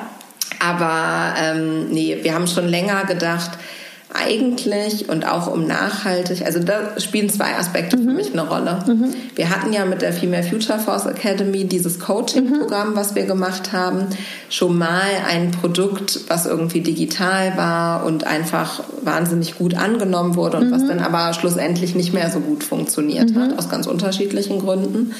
Und ähm, also auf der einen Seite möchte ich eigentlich oder glaube ich, dass Medienunternehmen heute auf jeden Fall auch als eine Einnahmequelle, wenn nicht als die Haupteinnahmequelle, eigentlich die Leserinnen und Leser brauchen. Mhm. Ähm, weil das immer dazu führen wird, dass man alles, was man macht, mehr auf die Leserinnen Bedürfnisse zuschneiden mhm. kann. Mhm. Und deshalb glaube ich total daran, dass es sinnvoll sein kann, irgendwie mit Bezahlinhalten ähm, auch Geld zu verdienen, mhm. um dann auch Angebote ausweiten zu können. Und das ist der zweite Punkt. Also einfach die Möglichkeit zu haben, nochmal andere Inhalte auch verstärkt zu machen und sich ähm, auch zum ersten Mal nach langer Zeit, weil ich habe mich ja lange auch selber gar nicht mehr mit journalistischen Inhalten beschäftigt, sondern mhm. einfach nur mit anderen Themen mit ähm, Sales, mit Event und so weiter und so mhm. fort. Ähm, mal wieder selbst inhaltlich arbeiten zu können, ist auch schön da. Mhm. Ja, aber das ist die Idee dazu, dass wir Edition F Plus machen wollen, entstand eigentlich schon davor. Mhm. Aber dann wurde es wahrscheinlich schneller umgesetzt, ne? Nee, es, äh, der Termin war tatsächlich Wirklich? von Anfang an ähm, Toll. Der äh, 30. Mai, was auch daran, äh, der 30. März, was auch daran ähm, lag, dass genau zu diesem Tag die Female Future Force Academy ausgelaufen ist. Also ah. der letzte, die letzte der da Teil von war, ähm, war es ab dem 30. März mhm. nicht mehr. Mhm. Deshalb wollten wir gerne, wenn wir was Neues machen, das an diesem Tag machen, mhm. um das irgendwie so als Übergang zu einem neuen Kapitel so ein bisschen zu sehen. Das heißt auch, wer grundsätzlich Lust hat, euch zu unterstützen, wäre das eine Möglichkeit, ja, unter ist, anderem. Das ne? ist eine super Möglichkeit. Das ist eine super Möglichkeit für uns, weil wir uns darüber total freuen, mhm. aber auch, würde ich sagen, inhaltlich gesehen mit sehr viel mehrwertstiftenden Inhalten mhm. ähm, die einem einfach selbst weiterhelfen. Weil mhm. was so ein bisschen der Unterschied zwischen den Inhalten ist, die wir kostenfrei redaktionell machen, ist eigentlich, dass wir sagen, wir wollen, es sind immer monothematische Themen. Also wir haben uns mit Druck auseinandergesetzt, mit dem Thema Neuanfangen. Wir äh, setzen uns diesen Monat irgendwie mit ähm, dem Thema auf Sendung sein auseinander. Mhm wird also nächsten Monat geht es um das Thema Feedback, also wie mhm. gibt man richtig Feedback, wie nimmt man es richtig an. Es werden noch so Themen kommen rund um Netzwerken, mhm. aber auch sowas wie Einsamkeit und so. Also sehr, sehr viele, ich weiß es ja noch nicht genau, für welche Themen mhm. sich die Community schlussendlich entscheidet, werden da folgen und wir wollen eigentlich so ein bisschen die ähm, Leserinnen und Leser vom reinen Konsumieren der Inhalte ins Machen bringen. Toll, ja. Also dass man so ein bisschen, ne, normalerweise liest man Text und so, und dann, okay, dann ist man vielleicht inspiriert, aber mhm. Man macht noch nicht so viel damit. Ja. Und wir haben halt immer bestimmte Elemente da drin in Formaten, wie zum Beispiel so ein To-Do, mhm. wo man auch wirklich, da druckt man sich entweder ein Worksheet aus, ein Arbeitsplatz, klingt jetzt so ein bisschen technisch, aber wo man so ein bisschen selber ins Arbeiten kommen kann und die ersten Schritte für sich umsetzen kann. Mhm. Ähm, oder wir haben Videos dabei und so, ne? Also wo mhm. man einfach noch mal so ein bisschen mehr selber aktiv werden kann, mhm. um sich rund um dieses Thema weiterzuentwickeln. Mhm. Ja. Und da findet man dann alles, also ne, wahrscheinlich auf eurer Homepage. Genau, einfach auf äh, editionf.com und dann gibt es in der Navi einen äh, Button, da steht Edition F Plus. Mhm. Der ist klein und rot und auf den drückt man drauf und dann findet man alle Inhalte und alle Infos, wie man das abschließen kann und mhm. so weiter und so fort. Und es kostet nur 6 Euro im Monat. Warum habt ihr euch dafür entschieden? Weil das ist ja, wo man sich doch so fragt, warum so wenig? Ähm, ja, haben wir natürlich super viel drüber nachgedacht. Ja, glaube also, ich natürlich. Welcher Preis ist irgendwie gerechtfertigt? Was ist so ein Modell? Also wir haben uns, glaube ich, gedacht, es ist irgendwie so wie zwei, drei Kaffee kaufen. Stimmt, und, ja. Ähm, also wenn es den Leuten das nicht wert ist, dann wird es ja. schwierig langsam. Ne? Aber wir wollten es eben auch für alle möglich machen. Schön. Ne? Also wenn man sich so viele andere Abo-Modelle anguckt, wie Spotify und Netflix und so, dann liegen die alle so um die 10 Euro. Da kriegt man aber natürlich auch sehr viel mehr Content. mhm. Also natürlich auch so viel, wie man nie konsumieren kann. Ja. Ähm, und wir wollten da, glaube ich, so zwischenliegen. Toll, ganz toll. Ja. Hast du das Gefühl, dass in Berlin Frauen sich gut unterstützen in deinem Bereich oder könnte das auch noch mehr sein? Ja, ich habe schon das Gefühl, mhm. dass es eigentlich ein sehr, sehr gutes Support-Netzwerk gibt. Mhm. Ähm, und Gründerinnen, aber auch Gründer da schon echt stark auch zusammenhalten und viel bewegen und so zusammen und man sich gegenseitig Tipps gibt und es da eigentlich eine sehr große Offenheit gibt. Ähm, ja, ist mir eigentlich nicht wirklich was anderes begegnet bisher, ja. glücklicherweise. Fand mhm. ich das immer sehr offen, so vom, mhm. vom Dialog her und so, was ich gut finde. Und bei Edition F gibt es noch darüber hinaus eine Möglichkeit, euch zu unterstützen für jemanden, der es möchte, über diese 6 Euro im Monat? Mit mehr Geld. Ja, zum Beispiel, ja, genau. ähm, also uns unterstützt natürlich alles. Ne? Also auch wer die 6 Euro nicht hat oder nicht investieren möchte, wenn man davon erzählt, dass es Edition F gibt, mhm. wenn man unsere Texte teilt, wenn man mhm. irgendwie, ne, also all das bringt uns etwas. Mhm. Wenn man uns bei Instagram folgt, ja. wenn man irgendwie unsere Tweets teilt oder mhm. unsere Artikel bei Facebook oder LinkedIn oder wie auch immer all das ist hilfreich äh, mhm. für uns und ähm, natürlich auch für dieses Thema, was einfach wichtig ist, ja, ähm, ja. Frauen eben eine größere Bühne zu geben. Und ähm, man kann aber innerhalb des Edition F Plus Modells auch ein Familienpackage mhm. abschließen. Mhm. Dann kauft man drei Memberships, das kostet dann ein bisschen mehr. Und es gibt auch ein super Heldinnen-Abo, cool, ja. wo man einfach das Gleiche bekommt, aber uns ein bisschen mehr supporten mhm. kann, weil man vielleicht ein bisschen mehr hat zufällig. Mhm. Genau. Ich finde das toll, weil weißt du, das hat auch so einen so einen Punkt, den viele, glaube ich, mhm. vergessen, dieses immer dieser kostenlose Content und Inhalt, mhm. den wir alle genießen in den unterschiedlichsten ja. Bereichen, ich finde seit Jahren. Ja. Und ich finde das wichtig und auch gut, weil einem dadurch, mhm. glaube ich, auch erstmal bewusster wird, was man in den letzten Jahren genossen hat. Ja. Also das ist nämlich, ich glaube, das ist auch gar nicht böse gemeint von den Menschen, es ist einem gar nicht so klar, finde ja, ich ganz nee, oft. Glaube ich auch. Ich meine, es gab ja auch sehr lange Jahre überhaupt nicht die Möglichkeit, überhaupt äh, was finanziell zu unterstützen. Ne? Jetzt mhm. es, fängt es so an, ein bisschen gelernter zu sein, also von Zeit über Spiegel und so weiter mhm. und so fort. Die haben jetzt alle eben auch Paid-Inhalte. Ja. Und trotzdem muss man sagen, dass es im Journalismus natürlich gerade in Deutschland noch eine ziemlich große Kostenloskultur gibt. Ne? Mhm. Ähm, aber gerade für kleinere Medienunternehmen oder mhm. auch ähm, Podcasterinnen und Podcaster mhm. oder Blogschreiberinnen und Blogschreiber und so ist es natürlich krass wichtig, mhm. ähm, dass sie sich auch irgendwie finanzieren können, mhm. weil es kostet alles wahnsinnig viel mhm. Zeit. Du weißt das. Ich würde dich jetzt am liebsten fragen, wie du das alles für dich löst. ähm, aber kannst du mir vielleicht später nochmal erzählen. Ja, na klar. Ich habe noch eine Frage und zwar, du kennst ja bestimmt die Camilla Rondo von Mami mhm, Mac und ja. genau, die hatte ich vor drei Wochen bei mir im Podcast. Ja.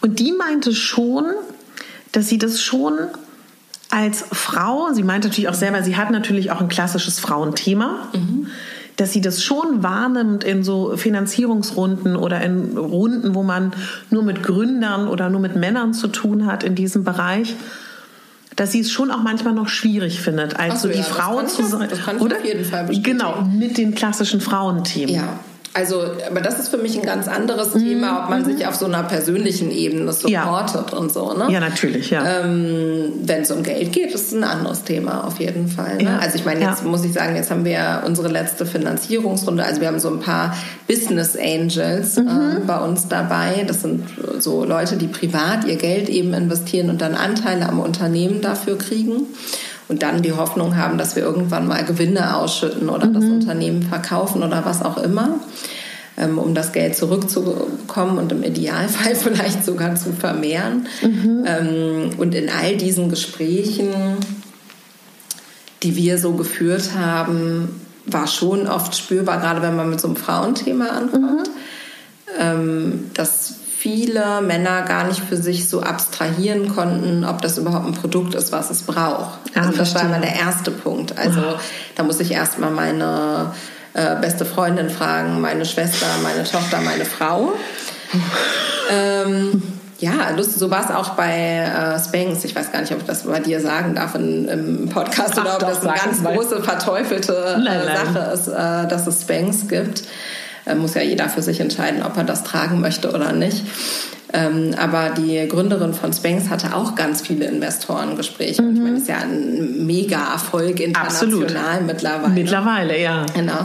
Und die ähm, hat nur Absagen gekriegt und hat dann aber immer ähm, Produkte dagelassen bei den ah. äh, invest möglichen Investoren. Ja. Und irgendwann hat einer von den Investoren das dann so äh, zu Hause an seine Frau gegeben mhm. und so mhm. hier, oh, weiß nicht, ich habe das hier gekriegt, ich brauche das nicht, ich habe es jetzt einfach mal mitgebracht mitgebracht. Und ja. dann war die so begeistert, dass der danach mhm. die angerufen hat, ja, die Gründerin, wow. und dann daraus was entstanden ist. Mhm. Und ich glaube, dass das schon etwas um die Ecke ist. Ne? Ja. Also dieses, okay, ich bin, weil gerade als Business Angel, das verstehe ich auch voll, ähm, investiert man, glaube ich, oft in die Produkte, die man sich selbst schon immer gewünscht hat. Ja.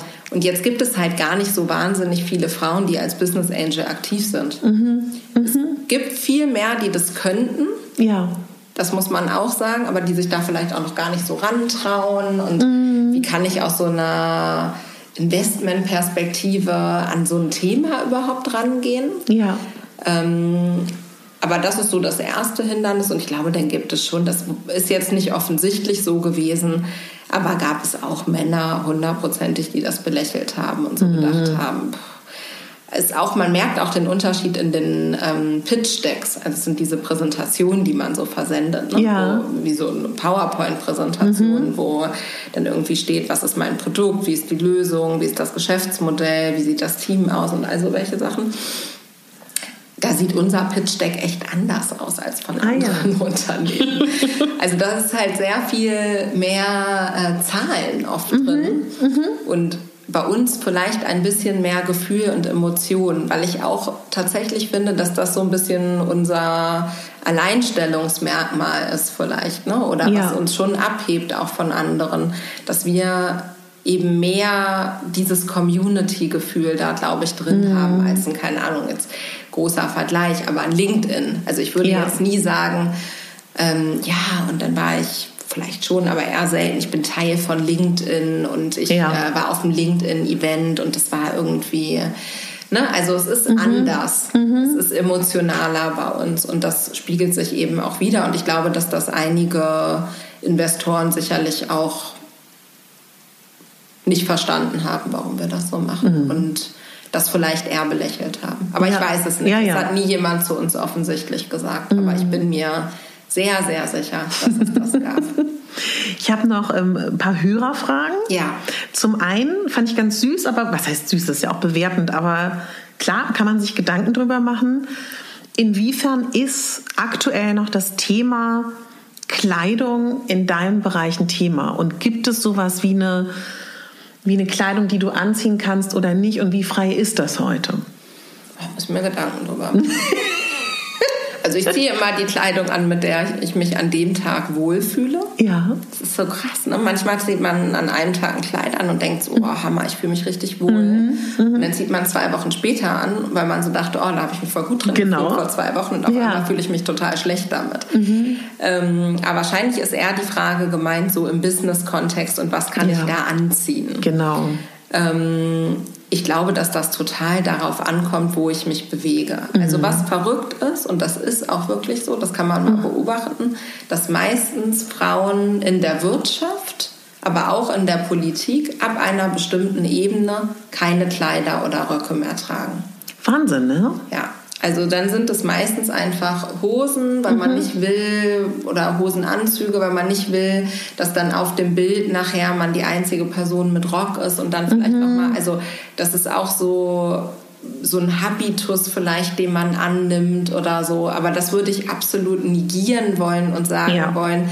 Ähm, natürlich gehört zu entsprechenden Kreisen auch eine entsprechende Garderobe. Ja, ja. kann man dann vielleicht nicht irgendwie mit einem wahnsinnig großen Ausschnitt oder mhm. kurzen Kleid oder so, weil das einfach unangemessen wäre. Mhm. Fände man auch komisch, wenn ein Mann mit kurzen Hosen zu ja. speziellen Meetings kommen würde oder so.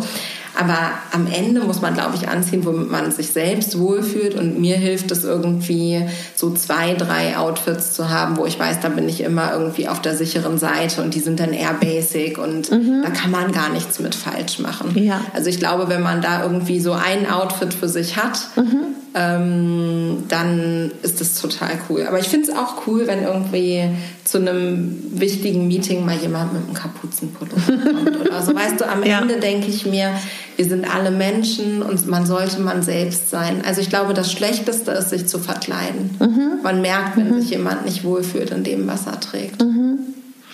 Und die nächste Frage war, wenn man unsicher ist und man weiß, aber man muss beruflich netzwerken und man ist schüchtern, was wir ja schon eingangs hatten, was du da raten würdest.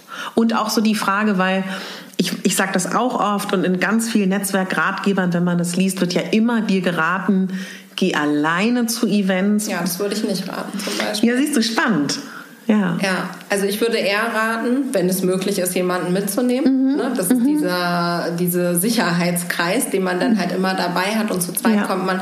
Und dann aber trotzdem natürlich proaktiv zu sein und sich ähm, zu öffnen in ja. andere Richtungen. Ja. Weil man kann immer zu seiner Sicherheitsinsel wieder zurückgehen. Wenn es aber nicht möglich ist, und das ist ja oft nicht möglich, weil man vielleicht nur selber eingeladen ist, ja ähm, zum Beispiel bei Konferenzen, da gibt es oft die Möglichkeit zu sehen, auch wer sonst noch da ist mhm. und sich schon explizit und im Vorfeld mit Personen zu verabreden. Ah, schön, ja. Also wirklich zu überlegen, okay, ähm, wer ist da noch? Manchmal gibt es ja richtige Apps dafür, wo man sieht, wer ist da noch. Oder man mhm. kann mal, wenn man äh, bestimmte Kanäle schon aufgebaut hat, bei LinkedIn fragen oder bei Facebook oder wie auch immer oder bei Xing ähm, ist da noch jemand aus meinem Netzwerk oder so, dass man sich schon mal verabredet und dann so irgendwie ein bisschen mehr Sicherheit gewinnt. Mhm.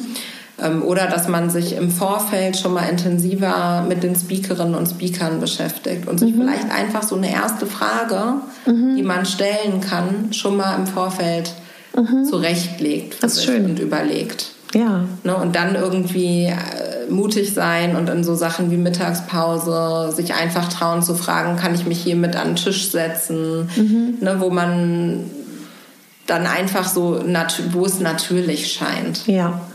ja. Also das würde ich versuchen. Mhm. Aber auch vielleicht zu akzeptieren, okay, heute geht es gar nicht und dann ist es auch nicht so schlimm. Ne? Ja. Also ich glaube, sich das immer so aufzuzwängen, dieses ich muss Netzwerken, muss Netzwerken, genau. Netzwerke ja. aufbauen und so ist auch nicht gut, weil viele Netzwerke entstehen auch ganz natürlich, mhm. weil ich irgendwie eh ähm, in der Uni oder auf der Arbeit irgendwie ähm, Kontakte habe und pflege und so. Und Netzwerk ist ja auch was, was total vom Geben und Nehmen lebt. Also ähm, das hat letztens Lea Sophie Kramer auch als Tipp geteilt, die ja auch Unternehmerin ist. Ähm, und was ich ganz schön fand, irgendwie so als Beschreibung. Ne? Also man bekommt wahnsinnig viele Nachrichten und steht da sowas drin wie, mm, können wir uns mal auf einen Kaffee treffen? Aber ich bekomme, das ist jetzt echt doof gemeint, aber ich blöd gesagt vielleicht, aber ich bekomme halt manchmal echt pro Woche zehn solche Nachrichten. Glaube ich dir, ja. Natürlich kann ich mich nicht mit zehn Leuten einfach mal so, weil ich es lustig finde, auf einen Kaffee treffen pro Woche. Das geht einfach nicht. Ja, ich habe die Zeit da nicht für. Ja. Mm, und dann wirklich konkreter, wenn man jemanden anschreibt, vorher zu überlegen, was will ich für die, von der Person, mhm. aber vielleicht auch, was kann ich dieser Person zurückgeben? Ja. Also was kann ich irgendwie an Feedback geben? Was mhm. kann ich an meinen Talenten anbieten oder wie auch immer? Ne? Ja. Also das kommt so wenig, finde ich manchmal. Also mehr so mhm. dieses es ist Geben und Nehmen, was zum Netzwerken dazu gehört. Und natürlich kann ich von jemandem, dem ich noch nie was gegeben habe und der auch gar nicht versteht, dass ich ihm vielleicht irgendetwas geben kann, jetzt oder in Zukunft, ja. nicht erwarten, dass äh, der auf jeden Fall mit mir spricht. Mhm. Trotzdem würde ich dazu ermutigen, es zu versuchen. Ne? Mhm. Also wir haben viele Leute irgendwie angeschrieben, zu denen wir gar keinen Kontakt hatten und haben gesagt, hey, ich finde deine Arbeit beeindruckend. Ähm, und ich glaube, wir könnten sehr viel von dir lernen. Mhm. Und bitte sag einfach Bescheid, wenn du mal Zeit haben solltest. Oder wie auch ja, immer. Ne? Also sich das trotzdem zu trauen, ist, glaube ich, gut. Mhm. Aber man muss ein bisschen im Kopf behalten, dass es wahrscheinlich nicht immer klappen wird und dass ja. man nicht traurig ist, wenn das erste Nein kommt oder vielleicht gar keine Rückmeldung. Mhm. Voll schön. Hast du noch was, über das du dringend reden Nein. möchtest? Nein, eigentlich nicht. Also ich danke dir sehr für deine Zeit. Ja, ich verlinke natürlich dir. alles, was ja, man zu dir super. finden kann und euch finden ja, kann. Sehr gerne. Und ich bin gespannt, was es in den nächsten zwei Jahren von euch zu hören gibt. Ich auch. danke dir für das nette Gespräch. Ja, danke dir. Vielen Dank, liebe Nora, für deine Zeit, für deine Worte, für deine Energie, für deine inspirierenden Worte.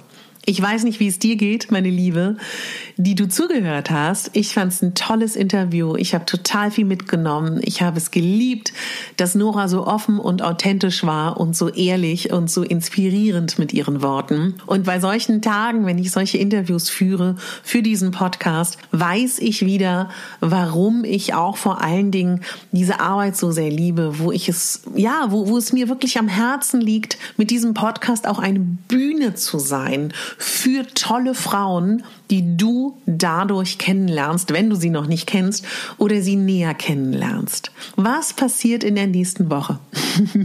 Nächste Woche treffe ich am Dienstag nochmal die liebe Julia vom Les Hörshop und wir nehmen äh, Folgen auf für unsere Mode- und Stylingstrecke hier in diesem Podcast. Am Dienstag treffe ich außerdem Ben von Bens Couch und wir werden final entscheiden, gibt es vereinzelte Folgen mal bei ihm, mal bei mir, die wir in unseren eigenen Podcasts ausstrahlen oder gibt es einen eigenen Podcast von Ben und Katharina.